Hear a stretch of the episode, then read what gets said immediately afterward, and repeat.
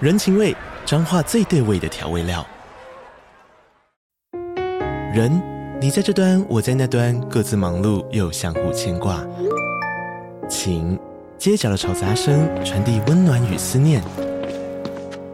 味，是从每一个转角跳出的乡愁。这里是彰化县政府 p o c k t 节目《彰化早咖》，我是主持人内克。从彰化大小事各具特色到旅游攻略，透过轻松有趣的访谈，带着大家走进最在地的早咖。准备好了吗？彰化的故事，我们说给你听。以上为彰化县政府广告。今天要访问，算是第一次见面，但我们其实早就是脸书好友的人。好，让我们欢迎台湾自宪基金会办公室副主任黄崇佑。罗毅好，各位听众大家好。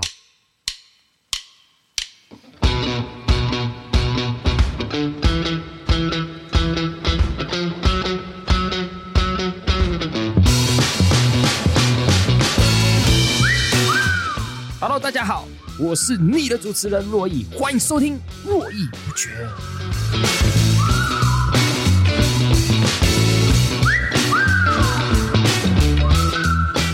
从幼其实跟我成为脸书好友已经多年了，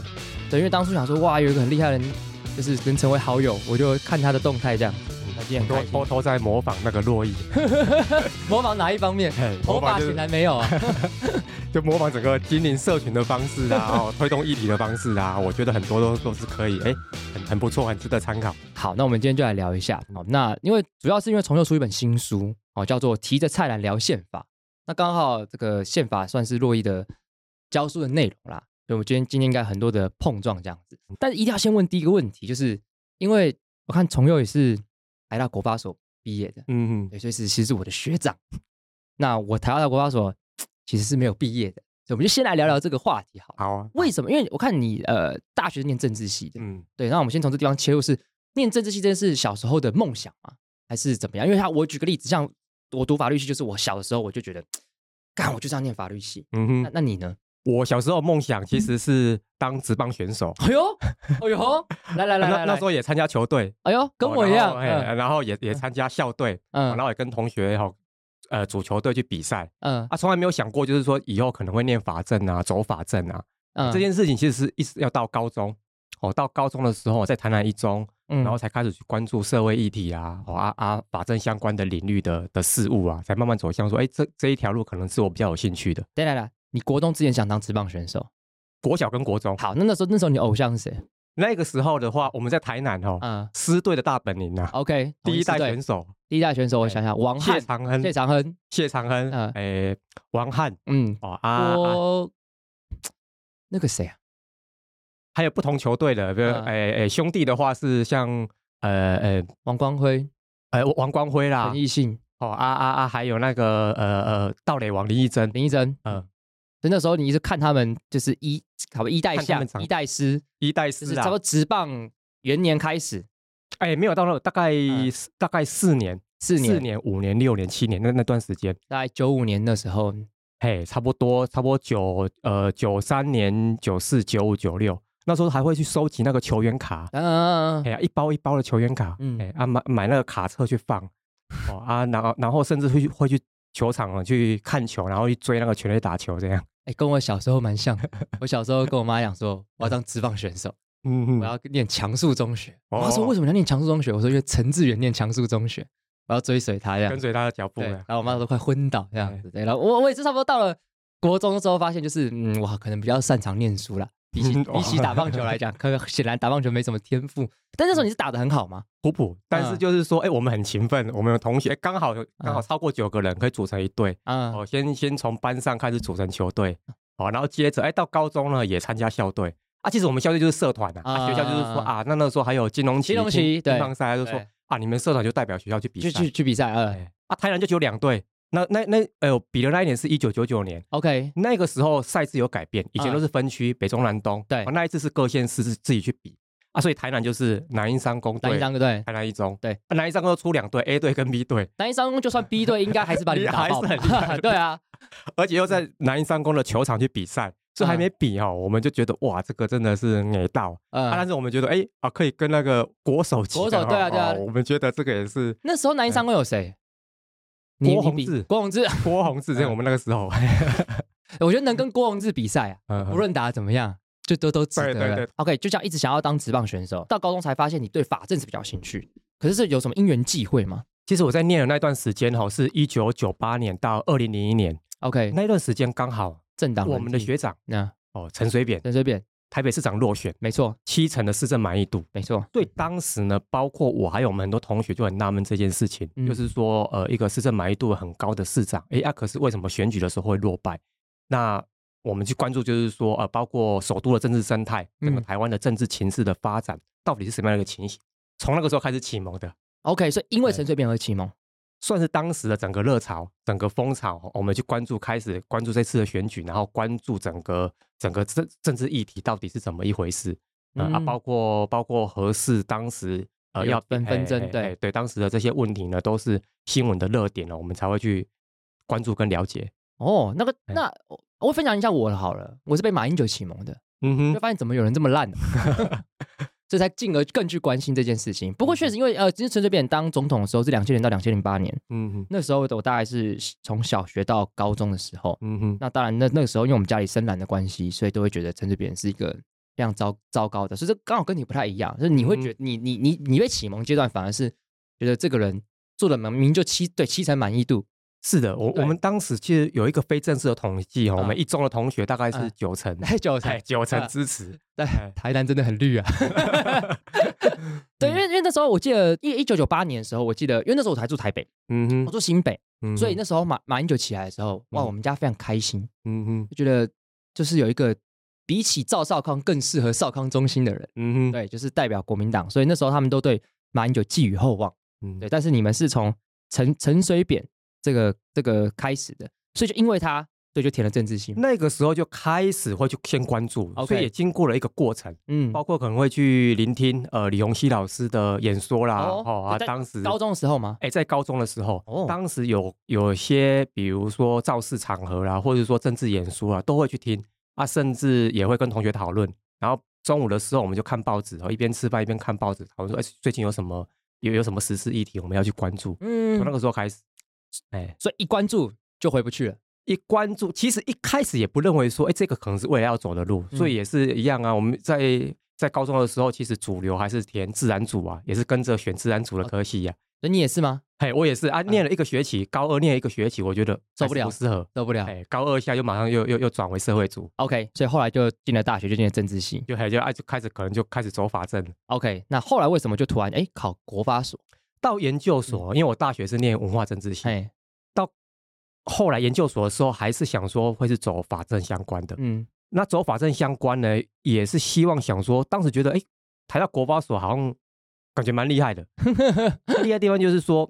它其实可以做一些从不同角度的方面的研究。哦，对以以对学术来讲叫科技整合。对对好那我想说，哎，这一部分或许是可以，我觉得可能会符比较符合我的兴趣。嗯这里面包括就是说，呃，可能不是那么专门都是政治理论相关的对研究哦，对它可以从事我我我可以从其他跨呃呃不同领域方面呢、啊去思考我想要研究的议题。对，嗯因为我因为我那时候选国发所，其实主主要我我自己有几个原因，是因为呃，第一那时候我我主要在考法研所，嗯所以哼我其实其他学校什么北大、啊、政大、啊、东吴都考法研所，嗯因为那时候台大考法研所的时候科目比较多，然后我不想准备这么多科，所以我就选了台大国发所，而且我嗯因为我对政治很有兴趣，呃对，所以然后就觉得我自己进了国发所之后，也觉得其实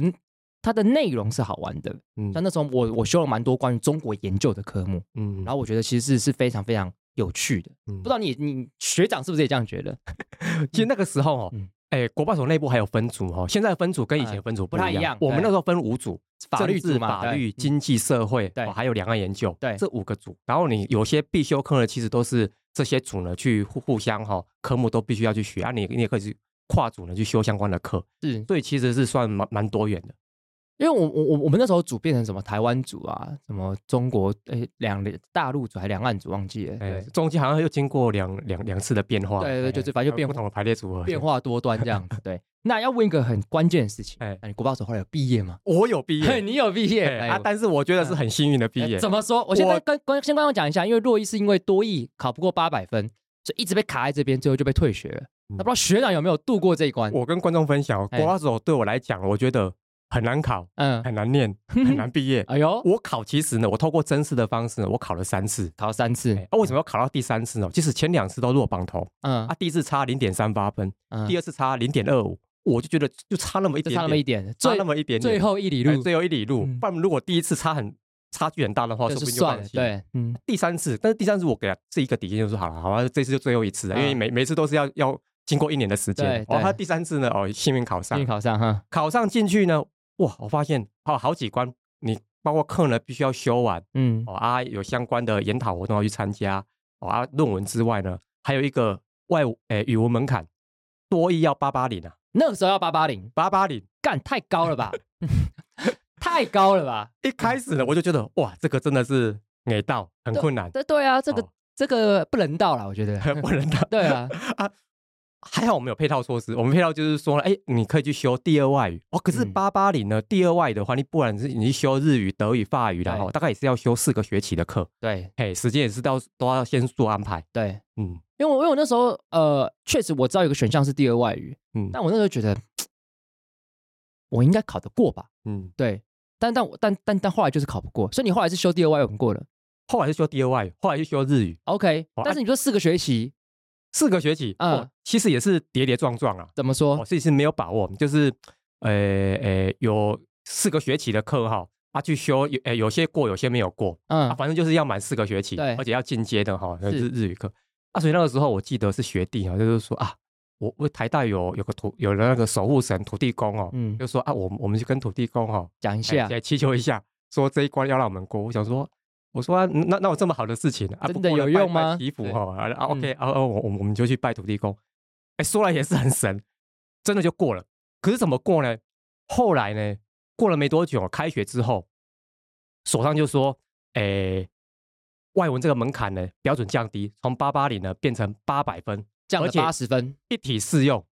那代表，因为我们要考试嘛，对可是我们本来要修四门课的，是只要修两门课就可以。是哦就看盘点一下，哎，两门课我刚好有过、啊，过了。哎，这一关就过了，所就以这样莫名其妙就过了。他那个门槛是溯及既往的，溯及既往，哦哟，真正的溯及既往，啊溯及既往，所以我 OK 们想说，是是对未来才有考新的新的学生才有适用，而、啊没有全部适用。所以你就从岌岌可危到瞬间过关。那一关至少那一关就放下啊至少去了、那一关就过了哦啊！当然还有其他关， OK OK， 还有其他论文的，我那一些哈也是都弄了很久这样，所以至至少这个英文的门槛是过关了。只有所过以大家关看看到这个重佑学长，哎，过顺利过关，但洛伊就是没有顺利过关那个。哎，嗯那那你论文题目写什么？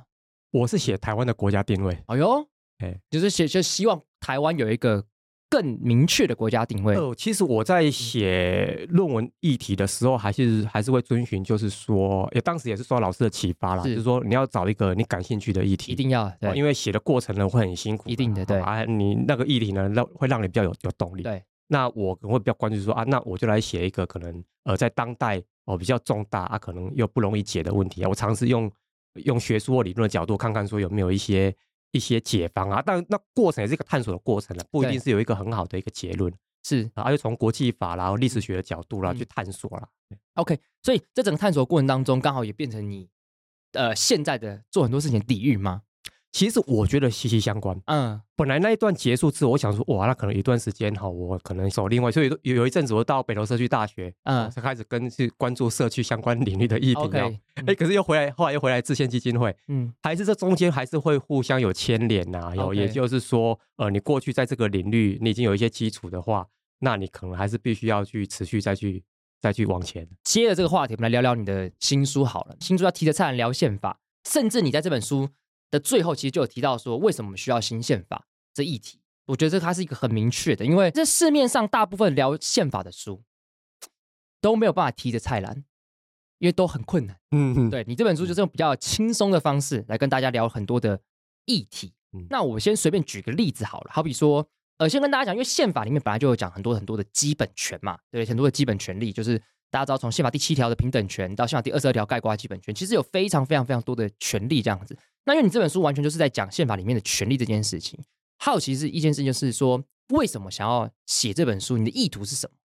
呃，其实这几年，大概这四年哈，我都参与台湾新宪法运动。嗯，那在参与台湾新宪法运动当中呢，哦，我与团队的伙伴就有思考，就是说，其实我们需要有一本呃宪法的科普书啊。 OK，啊，其实这部分哦，法法白走在最前端的、哎，别别宪这政么乐说音，中别这么 说，别这么说。嗯啊，但是刚好宪政乐音中呢比较多，可能都在呃呃政府体制对，哦国家定位的探讨。那刚好我们本来在思考，就是说，哎，既呃宪法呢，我们跟我们人的生活息息相关，我是嗯们每天生活息息相关。那这一部分其实，在宪法里面就是有关基本人权的部分。嗯哦啊，所以我在这一本书里面呢，就比较多会是探讨基本人权。嗯，这个地方也跟观众补充一下，就大家可能对觉得宪法很遥远，其实宪法没有大家想象中这么遥远。宪法最主要做两件事情，第一就是把大家的基本权利规范的很清楚，第二就是政府的体制要编排的清楚。其实总归来讲，就是保障人民的基本权利这件事情。好，那接回到说，你关注呃，你觉得在市面上科普的书里面少比较少的基本权利这一块，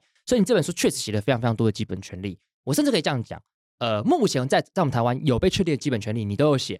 没有被确定的基本权利，你也写上去了。那我们就现在谈谈一些可能没有的。对，举例来讲，像前阵子有一本有有有一个剧非常红，叫《八尺门的辩护人》。嗯哎，哼，那移工或者渔工在这个船上受到什么样对待，其实也是大家很关注的事情。那我最近看到大家很讨论一件事情，就是强烈的要求每一个渔船上面一定要有 WiFi。嗯嗯，那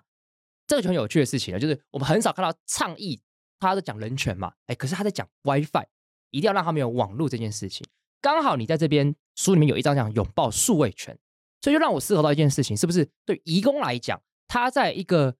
船上，他离大家都很远的地方，他也要有一个数位的权利，让他跟这个世界去接轨，这件事情是很重要的吗？可不可以稍微讲一下拥抱数位权这个专章大概在大概在讲什么样的概念？其实数位权呢，我们现在其实网络不离身啊啊，可是网络上也是有风险跟危机哈、包括说我们呃个人的资讯，我们在网络上的资料，我们自己是不是能够控制，还是我们每天上网呢？其实我们的踪迹呢都是被人家记录，是，哦，或是被整个呃演算法呢，其实在追踪了。这其实是是一个风险，等于是里面包括可能也牵涉到我们的网络人格、我们网络的身份、形象等等哈、那这个部分相关问题其实还在形成当中啦。我们的呃法制呢，可能包括欧盟这个部分呢，会做到比较周密哦。我们其实也是都还是在揣摩、呃、跟随当中哦。是那当然，网络的使用可能对很多人来讲是二十一世纪的基本人权啊。对那移工的部分呢，是不是应该使用？其实这个部分可能也必须要考量到说，他实际上工作的情形啊，是哦，还有等他生活跟家人亲属的联系哦，其实可能有必要也是要做一些保障啊。嗯，对，因为我我我自己觉得，就是大家常会忘记一件事情，就是所谓的权利，其实它是一直不断的发展的，就是有新的科技出现，可能就会有新的权利产生。对，好比说像像刚才讲上网这件事情，我我常常跟同学分享，我觉得最重要的基本权利就是什么，阳光、空气跟网络。网络 对你现在没有网络，你会觉得很痛苦，你会觉得跟这世世界是是有断联的。所以，所以对对于很多人倡议来讲，就是讲说数位权这件事情，就是你怎么样去确保人他在这个世界上，他可以有一定的程度的能力，或者是政府给予他的。对，好比说像很多偏乡，不是他们会政府会帮他们装那个卫星等等之类的，嗯对，那其实都是数位权的一个展现嘛，就透过法治跟政府的作为，让大家有接近网络的一个使用的权利。这个应该算是现在对大家来讲很重要的一个基本权嘛，对不对？对对，那、嗯那我自己也蛮好奇一件事情，就嗯是、呃，我们稍微聊一下言论自由好了。嗯嗯，对，因为言论自由应该是大家都很关心的一个议题嘛，让大家都知道说很讨厌政府事前审查这件事情。对，好比说像以前出版法，对你的任何的书，你你要出版。都一定要经过国家的审查，新闻局的审查嘛。像假设你今天提的《蔡澜聊宪法》是三十年前、四十年前出的，嗯嗯恐怕是不会过关的。嗯嗯，对，可能是禁书。可能哎进出宋楚瑜一定把你打枪这样子。 对，那你在这本书里面其实有一个地方也讲到言论自由，有提到说这个电影法，嗯嗯，目前它针对电影的分级制度还是有事前审查的，嗯可不可以聊聊这一块？因为对大家来讲会觉得，哎，现在台湾已经言论自由嗯啦，对不对？可是怎么会有事前审查这样子一个制度？那这个制度合理吗？在电影法上，因为我稍微还是跟观众讲一下，因为电影法本身你讲的事情是说分级审议、分级核准才能应演，应该是在讲说它是什么普通级啊、保护级，对对，对，只这个要东是西分级，对，它必须要经过政府的分级，它才能上映。可不可以聊聊这一块？你觉得这个东西它合理在哪，还不合理在哪？呃，其实就是审查的时候，我们就必须要去注意，嗯，因为很容易就是审查的那一只手呢，它会不会越界，或嗯者说它越界了，我们不知道。嗯慢慢的，可能言论自由就会被牵制。哦嗯，过去其实也是这样的一个过程，哦有些怎么国外说也是一个循序渐进。那当然，分级制在现实当中有它的必要性，嗯所以这一部分其实是就是它的标准啊，还有有关相关的一个审查的一个机制哦，其实是在法律或在监督部分哦，其实是要更完备。从我的意思是说，我们当国家有任何的制度，只要是对对人民的东西去做事前审查，尤其是言论自由这一块，其实我们就要非常非常的小心。嗯，对，因为啊我们随便举随便举个例子，好比说像四四七四四，其实就有提到说化妆品广告公司，就那时候 DHC，他们就是化妆品广告刊登之前一定要经过国家的同意，那他们就觉得很不爽啊，为什么我一定要经过国家的同意？我在卖东西又不是一个对人民生命、身体健康影响会有立即明显重大危险的东西，对他最后申请事前就被宣告危险了。所以从而意思是说，任何事情只要国家事前审查，它就会有不小心被滥用的可能性，只要它不小心可能会被滥用，就有侵害到人民权利的可能性嘛，对不对？对对，所以这个部分其实的确都是要要严加注意。 OK OK，好，那我们来聊一下比较敏感的议题好了。对，因为你在这里面，呃，我先跟大家讲，因为提着《灿聊宪法》这个这本书、哦，我觉得它有一有一个很很屌的一件事，就是就是它很新，很多很新的议题全部都放在里面。然后，比如像人选之人也有被放在里面，就是很新的议题这样子。其中一个有聊到小明的故事，嗯，对，我不知道大家记不记得三年前，对，就是小明他的有一个，我们就先就姑且重要小明，他爸爸是台湾人嘛，妈妈是中国人，那他是中国籍的，那他就不能被，好像就不能回来台湾过新年这件事情。对我相信观众都还记得这件事情，但我相信没有人知具体知道他发生什么事情。所以要不要稍微讲一下这故事的争议点是什么？因为它跟我们宪法上所谓的迁徙自由可能是息息相关的。对，我们知道在疫情发生的时候呢，当时新闻沸沸扬扬哦，曾经发生小明的故事啊。我在书中呢把它写成《小明历险记》。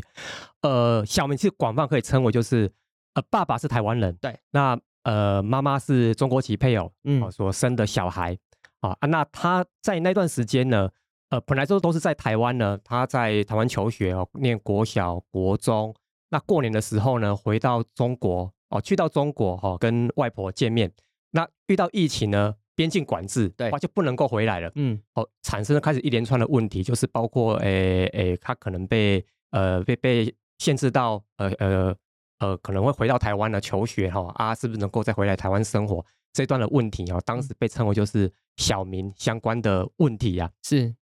那这其实背后牵涉到包括两岸关系的国家定位、国籍的问题、嗯户籍的问题，是哦甚至最近新闻发生的，其实也跟这个都是有相关哈、哦，许春英的事件等啊等。对这里面都牵涉到，就是说我们到底如何去界定两岸关系，是呃，按我们的宪法呢，去如何去把对岸也视为是我们领土这件事情呢，它是不是合理的？那如果是不合理的话呢，我们是不是需要去做改变？嗯啊，要如何去改变？嗯这个部分其实是需要大家来思考的啊。当然，这在台湾社会当中，目前可能也是呃政治上比较比较纷争、比较棘手的部分。哦可是是这还是牵涉到我们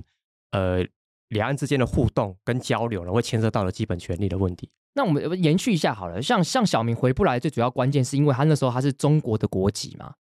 他其实是呃，他是选中国的户籍，户籍户籍。 ，OK，哎所以所以他他因此这样子回不来，是是这个关键的原因吗。其实也不是，嗯当时其实还是基于疫情的考量啊。，对在那段时间，台湾的政府有做一些管制，对，那疫情后其实就放宽了。因为我记得那个时候是针对说，如果你是台湾人，在台湾是有户籍，是必定可以回来的嘛。对对嗯对，我记得好像四至五五八号讲的一个类似的概概念这样子。不过我们延伸来讨论跟宪法的问题好了，因为呃，大家世界各国可能针对自己本身宪法的内容，它所规范的人种，可能大概分两个，就是本国人跟外国人。对，因为大家都会知道说，宪法一定是优先保护本国人，这是很必然的事情。对，一定是优先保护本国人。可是，在我们宪法里面有一个非常非常特殊的一个条文，是宪法征求条文第十一条，它针对所谓的大陆地区，也就是中国，有一些特殊的规范。所以想问重佑的事情是在我们宪法上，是不是把中国这一个不管是国家或是所谓大陆地区也好，它本身是有个特殊对待的一个状况？那你怎么看这个定位？其实这个真的是比较棘手的部分哦。其实宪法本文有人把它解释成呢，两边是同一国的，哦、对所以还会小时候呢，我们我们的可能地理课本呢，啊还是一只。诶，秋海棠或是老母鸡这样的一个概念哦，但是经过我们民主化三十年，大法官解释哦，啊，征修条文实务的运作呢，我们有稍微去破除以及解决这部分的问题，但是呢，似乎还是把对岸呢视为是一个特殊外国人，甚至有些是特殊关系这样的一个角色去嗯，对，待以及看待嗯啊。可是这还是会衍生到，就是说相关的，我们实际上遇到一些争议的时候，到底如何去界定中国以及中国人的问题？我们的宪法其实分两个，一个是中华民国宪法本文，一个中华民国宪法征修条文嘛。在征修条文里面，它很明显的是以台澎金马这个政治实体来打造的，但中华民国宪法本文是以整个大中国来打造的，所以它其实是有汉格的地方。嗯对，那所以征修条文里面才会针对中国这个国家或这个地区，它可能有一些特殊对待的一个方式。但这会不会也显得其实我们中华民国宪法本文其实是有点落后，或是它有点不符合台澎金马的需求而存在的？其实这个这是一个部分，其实很多地方呢都大概停留在二战之前的思维啦。 OK，这哦例例如什么东西？嗯哎、其实我们的基本人权，嗯嗯，哦，里面呢，我们的比如说人权的演进，我们会提到第一代、第二代、第三代啊、哦，对第一代比较是自由权啊，啊，第二代社会权，第三代环境权等等。嗯嗯，其实我们的宪法本文里面，大概很多都还是停留在第一代人权，第二嗯代人权就讲的很少。对哇，可能有些是写在征修条文里面，可是征修条文里面呢，其实都是以基本国策的方式去定定、啊哦，比较没有可能效力。嗯哎、它的那个可能保障密度比较低。对，哦啊，第三代几乎就是很少见，大概大概就是没有。嗯，那所以这个部分是基本人权的部分，政府体制呢也是拼装车啦。对哦，平常权责嗯是不是能够相符？啊这部分其实一直以来大家都在讨论。哦，OK，嗯啊，国家定位更是一个国家定位呢，它既然有很大解释的空间，有人可以把它解释成就是说，哎，两边是同一国的。哦啊，但是呢，事物呢，我们自由民主宪政秩序呢是界定在台澎金嘛， ，OK，OK，哦啊，所以等于说一部宪法的各自表述，那我们我我们就这三个，我们细聊一下好了。因为你刚才讲说所谓的人权这东西，它它都停在第一代，要不要稍微跟观众讲一下第一代、第二代、第三代它彼此之间的差异是什么？为什么会有这样子的发展演进？嗯其实跟宪法的演进呢、会跟从大概从欧洲英国哈八百年前大宪章这样一路走来哦，因为过去在呃王权的时代哦，人民的权利是被限缩的，嘿，所以当大家在争取权利的时候呢，第一件事情就是说，哎，请那个王室哦统治者你乖乖躺好，你不要动，哦不要啊的干权涉我哎，不要干涉我。哦啊，你你你你不要干涉我，然后我的权利就就出现了。嗯，哦啊，所以开始这一部分就是自由权呢开始产生，所以自由权就是国家不要干涉我，我就有的权利。我就有权利，对我本 OK 身就有天赋人权。 OK，哎可是后来大家想说，哎，不太对啊，我们缴税给政给政府啊，嗯哦啊，我们可能也也去也去当兵啊，哦，我们把自己的权利部分拿出来，那你政府你应该积极多做一些事情啊，啊保障弱势者，保障我们的生活，慢慢的社会权的概念就形成了，哎哦，所以哦国，家必须要实施社会福利啦，嗯哦，全民健保啦，哦啊，或者是说各种各种老农津贴等等的，那我可不可以这样讲嗯？在王权时代、皇帝时代，因为政府实在太烦了，整天限制我、限制西人，所以我一开始所要争取权利就是你不要限制我，对你不要限制我，好比说我人身自由啊、我的言论自由，你你只要不要限制我，我就可以拥有我的权利，大家很开心。但时间一久又发现不对，有些权利可能还是需要政府做事它才能落实的嘛。嗯，对，好比说，如果我今天是穷人，你没有给我这个低收入户的保障，我可能我的生命权、财产权就会消逝。所以你嗯一定要多做一些事情。所以我可不可以说，第一代人权比较像是国家不要做事，我就可以落实人嗯权；第二代人权比较像是国家要积极的作为才能保障我的人权。对，积极的作为， OK，哦而且要妥善分配好这些资源 OK，然后要呃让大家能够都呃丰衣足食，然后生活上都能够嗯被确保。 OK，所以第一代人权可能比较偏向我要自由，第二代人权比较偏向是大家可能要公平的呃生存下去。嗯嗯，那第三代人权又是又会是第怎么样三代的话，大家就思考就是说，其实大家生活一个国家甚至区域、全球之间生活越来越紧密。嗯嗯，哦，所以我们族群的权利啊，甚至我们地球必须永续，我们环境的权利，那甚至大家现在都是跟动物之之间都非常的亲近，动物保护等等。哦，这一些呢，其实也是应该要纳入到我们权利保障的范围当中。你是说就是因为好被前两代人权是以人个人作为单位，就是我有没有自由，我能不能活下去？但第三代它比较像是当每一个人都照顾好的时候，我们的整个群体要怎么样去做规范？做规范。嗯对，好比说我们跟自然的，我们跟动物的，甚至我们可能跟传统族群之间的关系，要怎么被写在宪法里面去规范，这个才是第三代人权。那你的意思是说，在我们宪法里面，其实不要讲第三代人权哈，我们连第二代人权规范其实都非常非常的都很少。都都很哦很少，少所以它其实是一个落伍的宪法，我可不可以这么说？对，它就是其实我们嗯相当程度，有人会想说，哎呀，可是我们似乎还是运作的好好的啊嗯，好啊，是我们可能很多都还是靠大法官解释在嗯运作我们的宪政体制。 ，OK，哎所以宪法力不好，靠大法官一直不断去填补它嘛，可以这么说吗？去填补啊，可是整个体力或者说整个整个体系概念就会变成就是会比较杂乱。混乱。那你刚刚又说政府体制是拼装车，嗯怎么个拼装法？以前哈、在宪法本文呢，有人把它解释成呢，它是内阁制。对，嗯哦，然后后来经过呢，呃，九气修宪，后来经过修宪之后呢，对哎，解释成它是双手掌制，对，可是它又跟法国的第五共和制又不完不太全一一样，对，又不完全一样，所以它其实是很特殊的一个制度。嗯，然后在实际运作呢，又好比较偏向总统制，对，好、啊，所以 它变成就是我们整个制度里面，它有内阁制的特征，它有总统制的特征，嗯，啊，甚至有共产主义制的特征。哦是国民大会就是对就是那个中人民国人大会还呃对人民大会，然后当然现在国民大会已经被被被废除对了哈、嗯，所以它制度上呢，其实它运作呢，其实整个宪政运作它还是有它的原理的。内阁制如何形成总统制的互相牵制制衡呢？它其实是背后有它的宪政原理在是。是是你拼装车的结果就是说，其实会动弹不得。 ，OK，我们现的确这三十年就遇到这些问题，好哦啊，都必须要靠政治人物的智慧相关去做解决，所以未来还是必须从制度改革方面呢去根本去做处理。这样，那我岔开来问你一个问题，因为最近有一个政治人物要选总统的，他说嗯台湾应该要改成内阁制，你怎么看他这句话？其实内阁制过去的确学界是很倾向内阁制，，对，嗯，哦，会认为说呃它制度上似乎比较优越，对，啊，整个整个原理上，所以很多包括法学界等等，嗯但是总统制也是有它的特色，是，啊，也是美国运作其实也是它成功的地方。对，那台湾这三十年的宪政实务经验呢，其实我们对于总统制的运作呢是比较熟悉的。是是啊是啊，啊，嗯其实我们在从改成总统制呢，其实是会比较相对比较容易。内阁制等于必须从头 yes，打掉重练，重新开始。，对，嗯，更重要就是说，我们面对中国呢，其实我们还是要有一个强而有力的一个总统。是对总统制，其实对台湾，其实对不管你从法理啊、现实运作当中，其实还是有它的需要。哎、完全同意。我直接讲个嗯关键，改成内阁制就不能选总统，对吧？这是很关键，就是我嗯们、我们我们就就很立即的反应，就是我们会失去一人一票选出一个国家总统的权利，因为大家变成是只要选国会议员就国好。会议员对，然啊后，国会议员选完之后，他们才会决定谁会当总理嘛，对不对？好比说就是呃，国会的超过半数的最大党的党魁，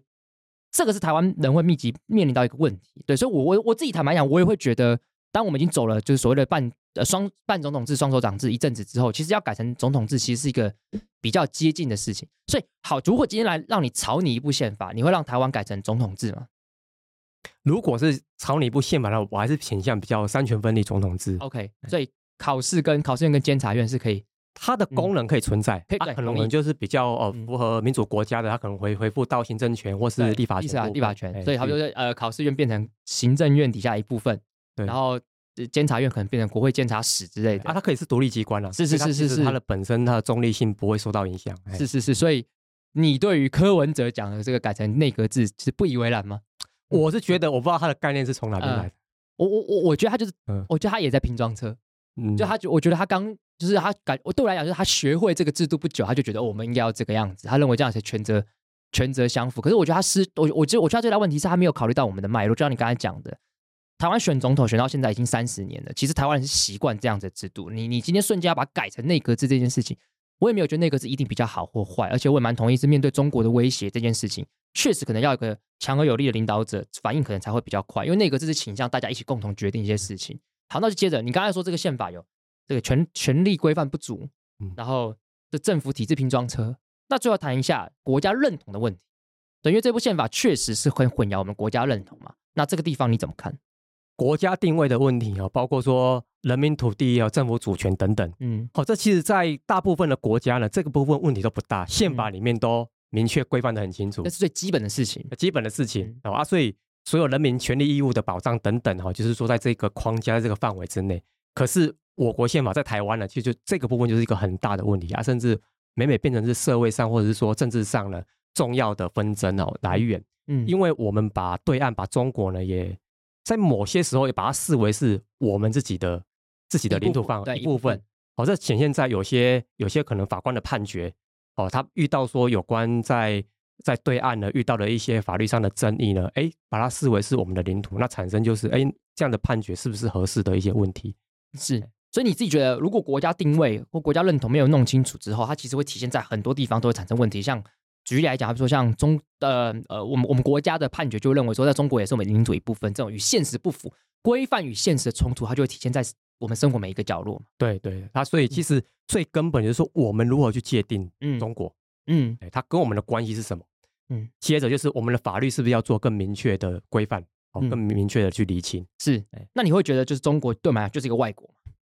中国就是外国，是嗯在现实当中也是。是，其实对岸其实在现实的运作当中，他也承认这件事情，对，啊，只是说在口头上了。不要宣称我们是它的一部分。对你从他实际上在跟我们的互动啊，或者说他的一些规范啊，他其实把台湾也是视为外国。哦我们直接讲，它就是个台独思想。对，因为毕竟现在已经没有惩治叛乱条例了，不然以前你可能就要被抓走了。对，那这种像这种台独思想，是你什么时候突然会有这样的想法？我我先举个例子，好比如像我自己好了，我我自己小时候虽然在家里比较偏懒的长大，但是我会一直会觉得，对我来讲，那个中华民国叫做台红金嘛，就是我已经把中华民国给台湾化、若林正藏的那种说法，我就会觉得这种台澎金马中华民国是一个主权独立的国家。对，那我我是可是我是到差不多大学之后读了很多东西，才发现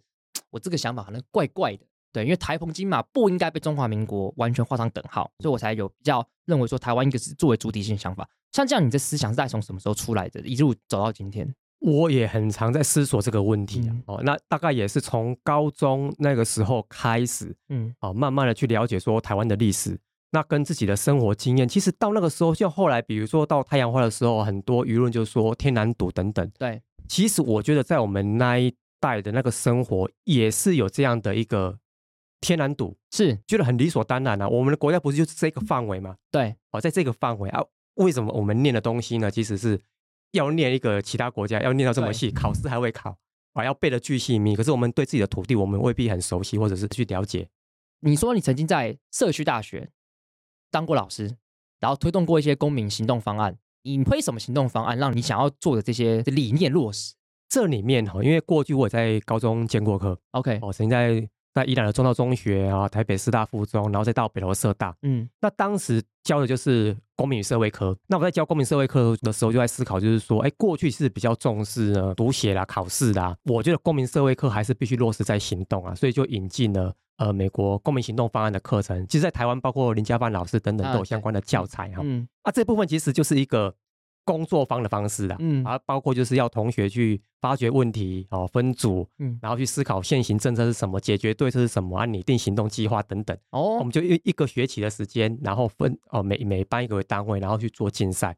那其实同学发掘的问题呢，其实也都是很有意义的例如什么，蛮好奇的。哦。比如说在中道中学，他可能就会关心说，哎，雪山隧道开通之后对宜兰有什么影响？ OK，哦啊，甚至他们也会去了解，有些住在罗东夜市附近的，他觉得哎，诶罗东夜市有些地方很脏乱，那这些问题要怎么去解决？他可能就去访谈店家、嗯，哦、啊，去思考一些方法。啊，你说高中生就访谈店家，哎，他们访谈店家、嗯啊，甚至在那个礁溪、嗯哦，佛光大学跟淡江大学南洋校区的嗯那一条路呢，它其实跟养德大道一样，就是九弯十八拐， ，OK，所以很常大学生在那边可能会摔车哎勒惨啊啊，哦 哎，他们也发觉这个问题了。嗯我哦去访问林长、里长等等，说啊，这个地方啊，到底呢，是不是能够有有标示语啦，或者是说哦，警警察能够来这边减少那个车祸发生的几率？这样，，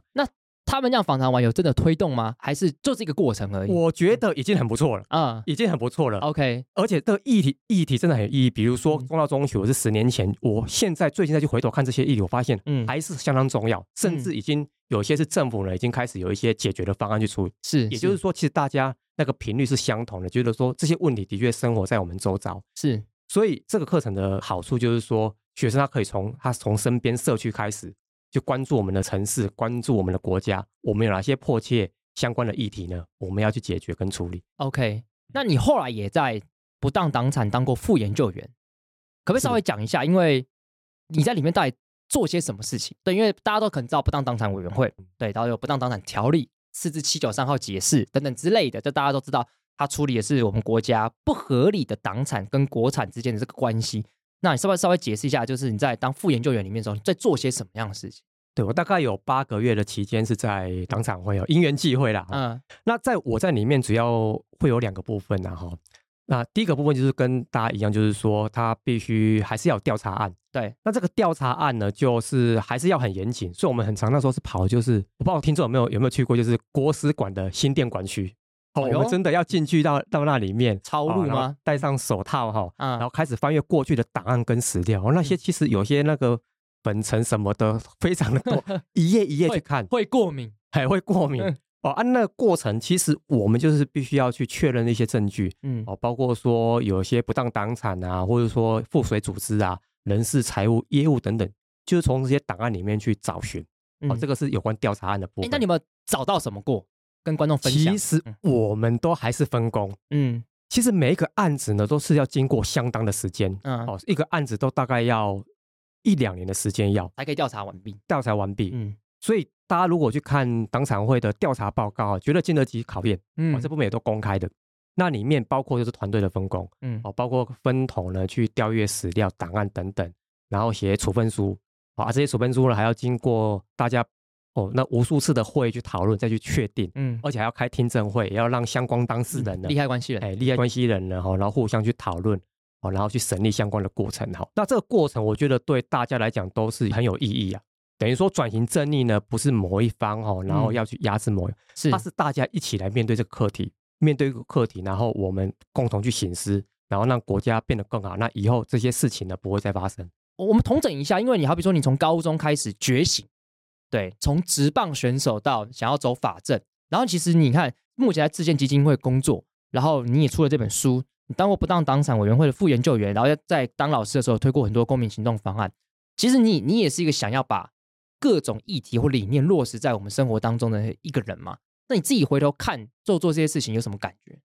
每一个人都很重要，嗯，怎么说？真的就是很多议题的推动必须靠大家。难道不会有人是不重要的吗？就会会不会就有人就他很烂啊，就不重要啊？还是你是说不行，一定大家都要一起来？大家一起，嗯而且每个议题的确都会花相当的时间。嗯以北投来讲，嗯北投老老车站从彰化的台湾民俗村嗯，移回到北投在地它原来的地方，大概就花了十年的时间。嗯哦，所以一个社区议题，它其实就经历要这么一个长的，包括可能社区游说啦，然后实际行动啦，然后政府沟通协调啦，然后让我们的目标能够实现，就要花这么长的一个时间，是中间是可能还有很多的辩论啊，不同意见、不同意见互相的审议啊等等。所以的确是这里面的需要必须每个人参与。那每个人参与，我们会发现这当中呢，我们会找到它的价值，我们找到说，哎，我们的确透过我们共同努力呢，让我们的社区、我们的城市变得更美好。大家一直有共同价值。你现在在台湾自信基金会当办公室副主任，所以从这个名字，大家我我不知道观众熟不熟悉这个组织，但应该听得出来，就是希望台湾可以制宪。那正如你这本书最后讲的，就是为什么台湾需要一个新宪法。那当刚刚大然你也分析了说，我们旧宪法就是包括说它的权力密度是不够的，政府组织拼装、国家定位是有问题的。那如果最后真的要要你跟观众稍微讲一下，为什么台湾需要一个新宪法？你会怎么跟一般社会大众沟通这件事情？因为我的理解是，当我们要跟一般社会大众沟通说台湾要有新宪法，他们会觉得关我屁事，非常非常的遥远，他们也不懂既有的宪法有什么样的问题。所以，如果要你真的要跟观众直接面对面沟通的时候，要怎么去说服他们？为什么我们需要一部新宪法？如果是我个人的角度，我都会提说，宪法就是人权，嗯那人权就是生活，嗯我们要保障我们的生活，所以我们人权非常重要去关注。嗯那可是我们的宪法呢，已经跟人权的角度已经已经不合时宜了，嗯落差很大了，所以我们必须要去改变。而且实际上也是我们定期在做民调呢，嗯相当稳定，大概有六七成的台湾人民都认为说我们需要一部新宪法。嗯哦，甚至过去台湾从战后到目前的大概有四波的新新宪法运动。对，那最近一波可能就是顾先生所提出来的制宪公投案，在更嗯早二十年前哦，在陈水扁执政时期也是有一波新宪法运动。是那一波其实政府就有盘点哦，大概有百分之六七十的条文都必须要做更动。是是那，这么大篇幅的更动呢，其实修宪真的是没有缓不积极，对，不如对不如制宪嘛。不如制宪啊。对，但是这个过程，甚至包括国号啦，嗯哦，或者是说整个程序啦、内容条文啊，大家都可以讨论的，因为嗯它的确有很多种方法，也不大家想象就是说，哦，制宪是不是就是从零开始？啊，其实未必，对制宪结果有可能其实大部分还是符合我们目前自由对现自由人况哎，自由民主宪政秩序，嗯但是它会更整合把我们的本文、征修条文、大法官解释等等，更有体力的去做一个排列，是啊，并且去纳入一些新兴的人权啊，然后能够符合我们整个二十一世纪我们台湾的实际的宪政运作啊，跟我们的实实际生活。虽然节目到尾声，但我还是挑战你一下。就是你说六七成都希望新宪法，可是你看我们去年的公投，我们连十八岁公民权都完全不会过。嗯嗯，就以我们现况底下宪法征修条文第十二条的规范，对我们台湾修宪的一个规定是非常非常严格的。有这么乐观吗？对我来讲，我先讲我自己看法。我认为修宪门槛这么高，有一个好处跟一个坏处。我觉得好处就是至少同派动不了，嗯